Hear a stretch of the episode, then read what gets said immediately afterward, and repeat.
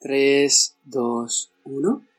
La gente que cambia el mundo es aquella que está tan loca como para pensar que puede hacerlo. Steve Jobs. Buenas Emotioners, ¿qué tal estáis? Bienvenidos un día más a De Cero Infinito, vuestro podcast sobre emprendimiento favorito. Hoy vamos a hablar sobre un tema que parece muy sencillo a priori y del que parece que no se puede extraer mucho valor, pero créeme que sí. Y son las citas de emprendedores. Hoy os traigo 5 citas de emprendedores, inversores, y gente relacionada con el mundo de la empresa, de las cuales se puede extraer auténtico oro. De verdad, muchísimo valor de ellas. La primera de ellas es de Peter Thiel, probablemente ya le conocerás de este programa, y dice algo así como, si la gente que creó Facebook hubiera decidido quedarse en Harvard, no habrían sido capaces de construir la empresa que crearon y para cuando se hubieran graduado en 2006, probablemente esta ventana de oportunidad se habría cerrado. Esta cita la traigo a colación porque en el mundo del emprendimiento hay muchísimas semejanzas con el mundo de la lectura. Con esto quiero decirte que hay libros que los lees con 15 años y no te transmites nada, pero que los relees con 25 y te cambian la vida por completo.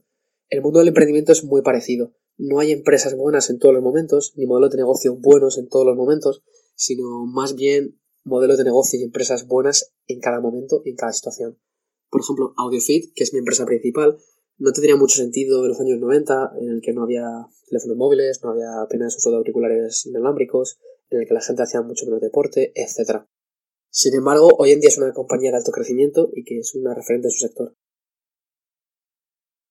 Cada momento en el mundo empresarial es único. El próximo Bill Gates no construirá un sistema operativo. El próximo Larry Page o Sergey Brin no hará un buscador. El próximo Mark Zuckerberg no creará una red social. Si estás copiando a estos tíos, no estás aprendiendo de ellos. Peter Thiel.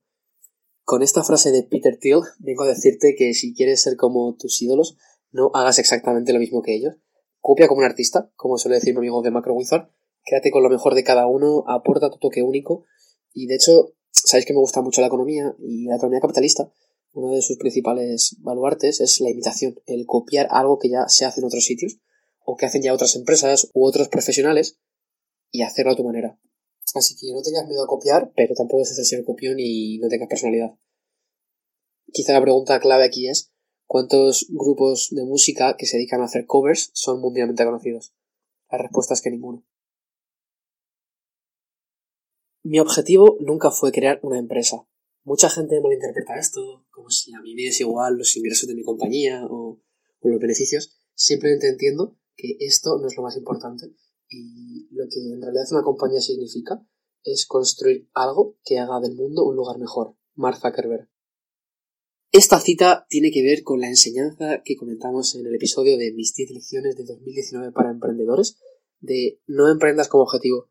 No conozco a ningún emprendedor que haya creado un unicornio o una empresa que valga más de mil millones pensando en ganar mil euros más el mes que viene o en aumentar su margen bruto un 5% este año.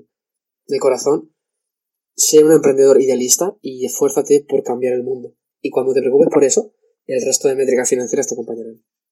Es un poco como las relaciones de amor. Probablemente si no buscas a tu pareja ideal o tu media naranja, este es camino de encontrarla. El monopolio es la condición necesaria de cualquier negocio exitoso. Peter Thiel. Con esta idea, nuestro amigo Peter Thiel nos viene a resumir lo que comenté en el episodio número 2 de, de Cero Infinito, que básicamente los monopolios no son malos para el mercado, chicos. Apple es la empresa más exitosa de telefonía de la historia y se puede decir que tiene un monopolio en cuanto a que tiene una cuota de mercado altísima, o si no quieres coger Apple, un ejemplo más claro a lo mejor es Google en el mercado de los buscadores, o Microsoft en el mercado de los sistemas operativos. Esta gente hace que la vida de otras personas sea muchísimo mejor y si hubiera otros 20 iguales como ellos, probablemente todos seremos infelices. ¿De verdad te gustaría estar en 50 Facebooks a la vez? Probablemente no. Entonces esta gente hace nuestra vida mucho mejor. Entonces, primero como empresario, no creas que los monopolios que tú te ganas, que, que haces a ti mismo, son malos, porque es todo lo contrario. Los consigues porque haces algo mejor que nadie y eso vale mucho. Y por otro lado, obsesiónate con cómo construir este monopolio. Obviamente esto es lo que es ideal y eh, según tu mercado será más difícil o menos difícil, pero como un pequeño consejo, te diría que los monopolios innovadores, que diría Peter Thiel, se consiguen hoy en día construyendo activos intangibles que nadie más es capaz de conseguir. Esto tiene que ver con los valores de tu marca, con las campañas de publicidad que hagas en redes sociales, en publicidad digital, etcétera, etcétera, etcétera. Nunca inviertas en una empresa tecnológica cuyo CEO lleve un traje. Esta cita la traigo un poco de forma cómica al programa, pero creo que es bastante acertada. En mi experiencia, no conozco a ningún CEO de empresa tecnológica en el panorama español que lleve traje y corbata y de verdad sea de fiar y su empresa sea muy sólida. Te diría que si conoces emprendedores tecnológicos que llevan traje y corbata, probablemente sea porque vienen de otros sectores en los que es la norma y porque sienten inseguridades respecto a sí mismos y tienen que señalizar al resto de personas que son gente formal, con dinero, etcétera, etcétera, etcétera. Y no sé tú, pero creo que pocos placeres en la vida, como trabajar desde tu casa con pijama de Star Wars, en lugar de con traje y corbata pasando calor en verano.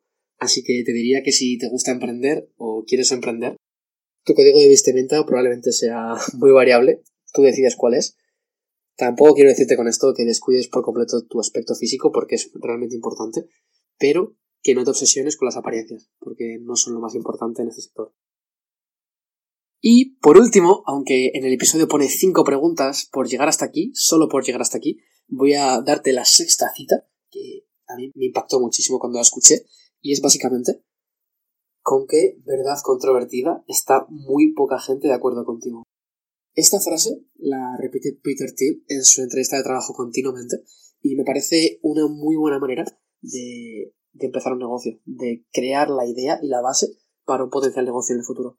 En mi caso fue poner una barra en el trapecio a todo ser humano.